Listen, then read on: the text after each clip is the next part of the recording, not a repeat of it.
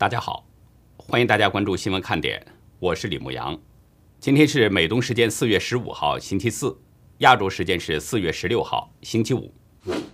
白宫十五号宣布对俄罗斯个人和实体寄出经济制裁，并驱逐十名外交官。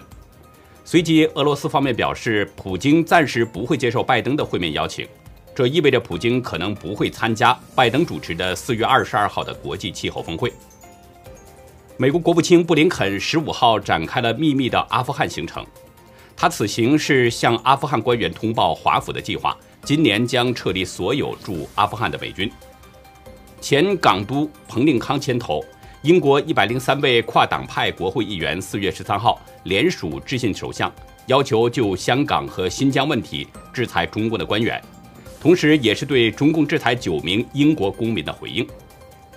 欧盟准备就北京改变香港选举制度、打压民主派，祭出新的惩罚措施，包括可能暂停欧盟成员国与中共的引渡协议等。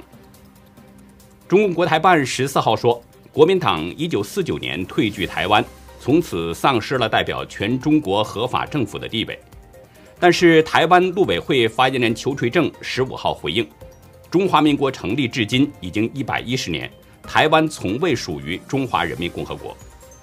香港中新闻查阅资料后报道，大陆现存的四十九座核电机组都是把核废水排入到海中。距离香港只有五十公里的大亚湾核电站。放射性物质的排放上限比日本福岛核电站的排放标准高出十倍。英国男子詹姆斯向连锁超市特意购订了一袋苹果，四月七号去取货的时候，店员告诉他袋子里有惊喜。他打开一看，收到了一个 iPhone SE 手机。截止到美东时间四月十五号下午三点，全球新增确诊中共病毒人数是八十二万零五百七十二人。总确诊人数达到了一亿三千九百五十三万八千三百五十八人，死亡总数是二百九十九万四千六百零五人。下面进入今天的话题。中共国安教育日之际，中共官媒连续几天高调曝光间谍与侵犯国家安全的案件，但是中共编写的剧本至少存在着三大疑点，引起了人们的嘲笑。昨天，中共央视播出了在中国经商的贝里斯籍李亨利认罪的片段。影片中，李亨利自认是香港反送中运动的幕后金主，当局指控他呢是第一位插手香港事务被起诉的外籍人士，在四月二号已经把他给判刑十一年有期徒刑。央视报道说，李亨利是一九五五年出生在上海，原名叫李沪祥。二零一九年六月，香港反送中运动开始之后，中国的国安发现，说境内的有大量的资金通过非法途径流经香港，用于支持反中乱港活动。中共指称李亨利是典型的双面人，与中共官员接触的时候，表现自己是爱国的商人，私底下则毫不避讳自己是反共的思想，只要是对中国不利的事情，他都会不遗余力的支持。为了让人们相信这个事实呢，当局还举例声称，李亨利2009年在海外认识了一个姓杨的反共人士，并且在十年左右的时间当中，给这个杨某某捐款几十万美元。还说，2014年战中运动之后呢，李亨利主动要求结识香港前学联秘书长周永康，表达资助的意愿。反送中运动开始之后，李亨利又通过杨某某。资助黄之锋、周永康、罗冠聪、张坤阳等人到海外与西方大国的反共政治人物，甚至高级政府官员会面等等，导致了某西方大国制定了更为恶毒的制裁条款。中共说李亨利呢，这是吃中国饭、砸中国锅，是典型的汉奸行径。所以呢，在二零一九年的十一月，中共当局逮捕了李亨利，指控他是资助危害国家安全。看中共央视的这个报道，似乎当局呢这是抓到了一条大鱼，但是实际上这个李亨利的案件背后有着三个大的疑点。我们先来说第一个疑点：李亨利在薄熙来案当中为什么全身而退？中共声称李亨利呢是二零一九年十一月被逮捕，但是香港南华早报在二零二零年的四月二十七号就报道中表示说，前中共政治局委员、前重庆市委书记薄熙来在二零一三年的判决书当中已经提到了李亨利。翻查公开资料，在中共党委人民网上仍然能查到薄熙来的判决书。这个判决书显示，二零零零年，薄熙来的老婆博古开来想在法国的尼斯市购买别墅，大约需要三百多万美元。与薄熙来关系密切的原大连实德董事长徐明主动表示说，由他来支付全部房款。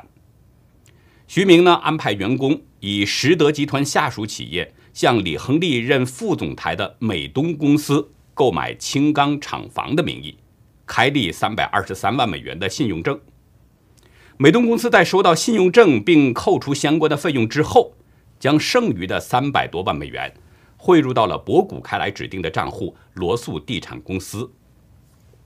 从这个判决书来看，李亨利与薄熙来、徐明等人是有深度勾结在一起。后来，薄熙来和徐明是先后入狱了，但是李亨利却好像毫发未伤。人们很好奇，李亨利在薄熙来大案当中为什么能够全身而退？当局放他一马的原因是什么呢？而且，据中共《环球时报》报道，李亨利早在上世纪八十年代曾经因诱骗女性到中国卖淫被捕，当时判刑六个月。后来又因为假冒美国的企业代表被抓了。由此，我们可以判定这个李亨利是个惯犯。但是前几次被抓，他每次都能够顺利的脱险，不能不说是个奇迹。而在这个奇迹的背后，是不是有人在给他相助呢？再说第二个大的疑点，会面照是出自谁的手？在昨天的节目当中，有一张李亨利和周永康低头交谈的照片。中共声称呢，李亨利在二零一四年香港雨伞运动之后，开始注意到了周永康，其中还引用中共国安人员的说法，说这个李亨利想与周永康照一张合影，然后回去炫耀。但是，碍于长者面子，于是请亲戚在远处偷偷拍下他和周永康见面的情况。国安人员还指称，说周永康前往欧洲某国参与反华论坛活动，李亨利为周永康支付了到欧洲的费用，给他买了机票。央视的爆料出来之后呢，正在海外留学的当事人周永康，随即在脸书发文嘲笑中共。说这剧本编的太差劲儿了。周永康表示根本就不认识什么杨某某，跟这个李亨利也不熟，只是呢在二零一五年的夏天，在钻石山地铁站出口与这个李亨利匆匆见面几分钟。当时李亨利表示支持香港及中国的民主运动，希望中共有改革自强的一天，并且呢祝愿周永康的捷克之行顺利。周永康表示。如果长辈要求合照，何来羞耻之心？想必那张暗角拍摄的照片，并非由李亨利亲戚所拍，而是出自大陆国安或公安的情报人员。至于李亨利为周永康支付费用的说法，周永康表示，去捷克去参加 Forum 二零零零年度论坛活动呢，根本不是什么所谓的欧洲反华论坛。这个论坛是由捷克前总统哈维尔、犹太集中营幸存者，也是诺贝尔和平奖的得主埃利塞维尔，以及日本的银行家小川洋平这三个人联合创立的。历年出席者不乏西方国家的领导和社会的精英。周永康指出，这个论坛是推广民主和公民社会意识，不涉及反华内容。而且前往捷克的机票、还有住宿费用等等，都是由这个论坛提供的。他建议，为了证实真伪，当局可以立即传召捷克驻华大使质询，以证真伪。他讥讽道：“相信有关论坛的背景和资料，也是中共中宣部羞于在央视报道公开欧洲某国反华论坛背景资料的原因。”他说：“呢，同志撰写剧本仍需努力。”望其多多加油，让国内同济知悉详情。早就听说过朝中无人了，看来还真是这样。这么糟糕的剧本都能堂而皇之的被拿来当做证据，这不仅在反映着中共国安没有大脑，而且也反映着剧本的编写者智商很差，令人贻笑大方。我们再来说第三个疑点：见外国的政要需要中间人吗？中共还编造声称说，前香港众志创党主席罗冠聪。接受李亨利的安排与资助，与西方某大国反共头面人物会面，这种说法或许呢骗一骗中国大陆的百姓还行，而对了解西方社会的人来说，中共的这套把戏根本就不灵。流亡海外的罗冠聪在脸书发文，指出了中共的这些荒唐可笑之处。他说不认识图中的这个李先生，也不认识什么这个李亨利，以前外访。机票等资金来源只有两种来源，要么是自费，要么是主办方出资。他特别指出，二零一六年代表香港立法会曾经出席英国的交流活动，是由立法会出资的。按照中共的逻辑，这个立法会也应该是反华基地了。对于中共声称呢是李亨利安排与西方人物会面，罗冠聪指出。自己曾面见美国的前国务卿蓬佩奥、英国的内政大臣普里蒂帕特尔，还有多位驻英国的大使，都不需要经过所谓中间人来安排，与不同机关组织交流沟通实属平常，不用故作神秘，跳出来一位幕后人物来协调。他嘲讽道：“有什么理由要找一位在中国企业任职的高层来当中间人呢？”这样不是自找麻烦吗？在国际外交场合到处碰壁、臭名远播的，根本就只是香港政府。要靠中间人才可成事的，恐怕只有港府一群无能的官员吧。罗冠吞强调，会见外国政要需要中间人推荐，这是一种很中共的逻辑，是中共政治宣传的肮脏抹黑手段，也是在。幻想我们只是一群毫无网络、毫无联系、毫无能力的棋子。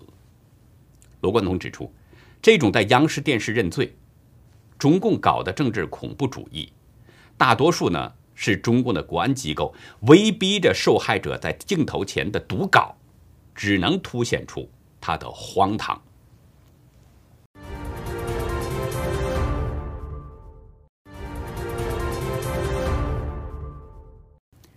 今天啊，中华民国总统蔡英文会见了拜登的挚友陶德一行。蔡英文表示，台湾非常愿意和理念相近的国家，包括美国，共同守护印太区域的和平稳定，并且阻止冒进以及挑衅行为。陶德则表示，自己是应拜登的请托，重申美台伙伴关系的承诺。他说，对拜登政府呢，会协助台湾拓展国际空间。很有信心，也支持台湾积极投入自我防卫。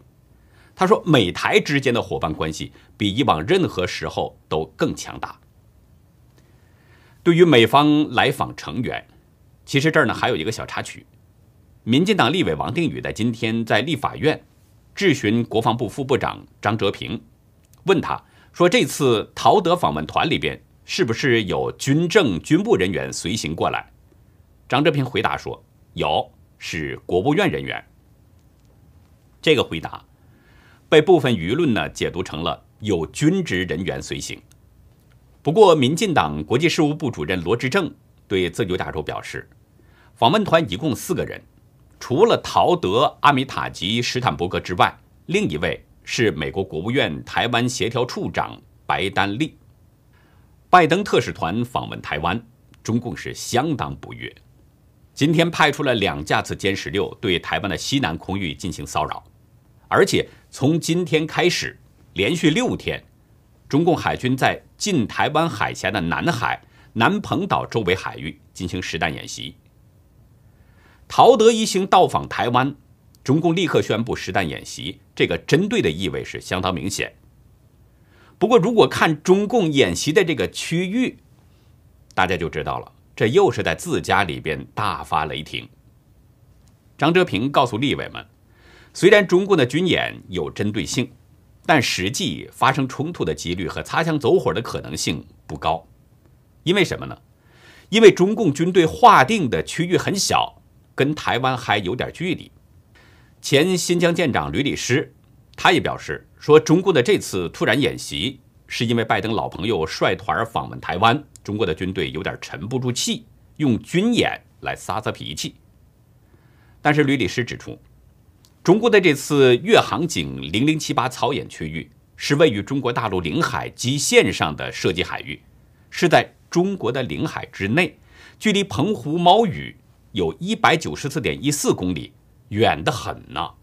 而且，中共划定的射击范围非常狭小，十四点五四乘以十三点五公里这样的范围，只能射击传统火炮。也就是说，中共是在自己的家门口在撒脾气，就像一个流氓一样，在外面受了气呢。然后回到自己家里边去摔东西发泄火气，他不敢到外面摔东西啊，因为担心会挨打嘛。但是在自己家里边耍横，这是给谁看呢？昨天，香港区域法院法官姚勋志作出了判决，将二十七岁女咖啡师肖乐婷判刑入狱四年半，指控她呢犯下了两项纵火罪，还有一项暴动罪，罪名都成立。姚勋志表示，就纵火和暴动罪，法官原分别是以四年半和五年作为量刑起点，但是考虑到被告审讯时呢不争议大部分案情，所以酌情扣减，最终两项罪火罪分别判囚四年，暴动罪判囚四年半，三个罪名的刑期同时执行，总刑期是四年半。表面上看，法官呢。还比较通人情，似乎是少判了这个肖乐婷，但实际则不然。怎么回事呢？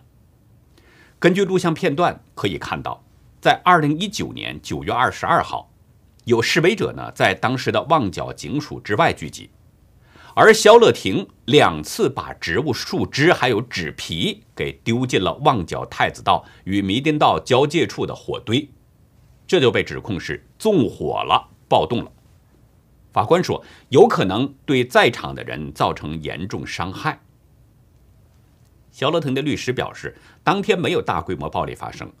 所谓的两次纵火事件，肖乐廷没有武器和纵火工具，都是在马路中央的同一个地点，没有暴力，很平和。律师是递交了二十四封求情信，证明这个肖乐廷人品良好。但是姚勋智不为律师的辩护所动。仍然无故事实，将肖乐婷判刑四年半。宣判之后，肖乐婷的父亲是放声痛哭，斥责政府无良残杀青年。不少旁听的人士也是纷纷落泪。肖乐婷的男友大声喊道：“时间很快就会过去，等你出来，咱们就结婚。”最后呢，再说说疫苗的情况。今天凌晨啊，我收到一位大陆网友的 email。这位网友是连发了两个邮件，在第一封邮件当中，他说呢，共匪不是拿工作压人打疫苗，而是用剥夺人最起码的生存权而强迫打疫苗。网友说自己是身患疾病，连起码的生活都困难，即使有了辉瑞疫苗，我们这些连吃饭都成问题的人，也只能望洋兴叹，等死而已。几分钟之后啊，这位网友呢又发来了第二封邮件。他说：“我们这样生活的人，在中国占多数。”网友说：“我没有医保，没有养老保险，我身体不好，老婆患有心脏病，生活都成问题，哪有钱去交呢？”网友在邮件中说：“没有自己的住房，买不起，派出所连身份证都不给办，无奈之下，用我父亲的房子，好歹弄了张身份证。”网友说：“那在中国啊。”没有身份证出去打工都没有人敢要。网友还说，在我们视频下方的评论区不敢说话，说在中国大陆活着就像是在监狱里边一样，说话不合适就不好活了。其实呢，我的亲人和朋友绝大多数还都在大陆，所以我很清楚大陆底层百姓的生活状况，知道人们的生活是非常穷苦。真像这位朋友说的一样，就算是有了辉瑞疫苗，也有很多人是拿不出钱来接种，更何况还得接种三次，甚至可能更多呢？今天，辉瑞公司首席执行官阿尔伯特·布尔拉他表示，说人们在完全接种了疫苗之后，一年之内可能需要再次接种中共病毒疫苗。他甚至还直言，人们可能每年都需要接种这种病毒的疫苗。布尔拉对 CNBC 表示，提高人们对中共病毒的免疫力极其重要。他说，疫苗。将成为对抗高度传染性变种病毒的重要工具，但是研究人员仍然不知道，人们在完全接种了疫苗之后，对中共病毒的保护作用将持续多长时间。等等，大家知道吗？辉瑞公司在本月稍早些时候曾经说，他们的中共病毒疫苗呢有效率超过百分之九十一，对严重疾病的有效率超过百分之九十五。说接种了疫苗之后，六个月内非常有效。这才过去几天啊，就推翻了自己的说法了。辉瑞公司的 CEO 说还不能确定疫苗的保护会持续多久，这意味着什么呢？是不是辉瑞公司已经发现了什么问题？是疫苗的问题呢，还是病毒变异太快呢？如果是疫苗自身的问题，究竟是哪方面的问题呢？是保护作用持续时间短，还是有副作用，或者是其他缺陷呢？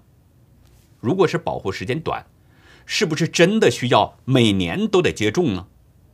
如果是有明显副作用或者是缺陷的话，能不能给大家一个明确的说法呢？另外呢，我还想补充一点，辉瑞公司的疫苗是这样，那么大家想想，中国大陆生产的那些。至今都没有第三期临床数据的疫苗，会是什么样的情况呢？最后呢，再说一点极端天气的情况。今天下午啊，沙尘暴又来了。北京早上还是阳光明媚、晴空万里，下午突然就变成了北京末日。气象部门表示说，今天开始连续三天，北京将有大风、沙尘、雷雨，同时气温会下降。据大陆媒体报道呢，到下午三点的时候，门头沟、怀柔、海淀苏家坨镇、昌平小滩山等等这些地方是一片昏黄，大风伴着小雨，还有阵阵的雷声。有网民在微博发帖说：“下雨加黄沙，就好像在下泥。”另一位网友说：“好家伙，北京这儿下的是沙尘暴雨吧？”打在我手机上的不是雨水，是密密麻麻的泥点子。北京真有你的！我同学的白衣服、白鞋全脏了，服了。也有网民说，在安静的教室里，看着窗外天空变黄，打着怪吓人的雷声，还有暴风狂雨的呼声，夹杂着各种塑料瓶飞走、支架倒塌、垃圾卷起的嘈杂声音。室友说，外面下沙子了。大家应该都记得吧？去年和今年啊，中国大陆各地的各种极端天气是接连不断的发生，人们苦不堪言。这个背后是不是有什么说法呢？有一项针对韩国史书进行的研究显示，极端天气的事件与战争的出现是成正比的，也就是说，异常天灾的出现预示着人祸将要爆发了。在这项研究当中。美国与韩国的学者呢，研究了朝鲜半岛现存最早的完整史书《三国史记》，他们从中发现了气候与战争之间是存在着关联的。《三国史记》啊，这是高丽的宰相金富士编撰的朝鲜三国时代的一部正史。朝鲜三国时代呢，指的是朝鲜半岛西元前十八年到西元六百六十年之间这段时间。记录的呢是高句丽、百济还有新罗这三个国家的历史事件。研究人员通过大量的资料分析，发现天气事件与人类的冲突之间存在着高度的联系。当一个国家面临着严重干旱或者是豪雨等极端天气事件的时候，它与邻国发生武装冲突的几率会增加两倍以上。研究还表明。粮食不足是遭到别的国家入侵的一个重要危机来源。那好，以上就是我们今天节目的内容。如果您喜欢新闻看点，请别忘记点赞订阅，并且尽可能的呢帮我们把这个频道转发出去，因为真相对每一个人都至关重要。具有特异功能的沃尔夫梅辛，十五岁啊，在维也纳表演的时候呢，吸引了最著名的科学家爱因斯坦和弗洛伊德到现场观看。并且也接受了他们两个人的单独测验。科学盲人和科学泰斗一起度过了一个轻松愉快的夜晚。在今天的优乐客会员区，就来跟大家分享梅辛故事的第二部分。欢迎大家到优乐客会员区了解更多。好的，感谢您的收看，再会。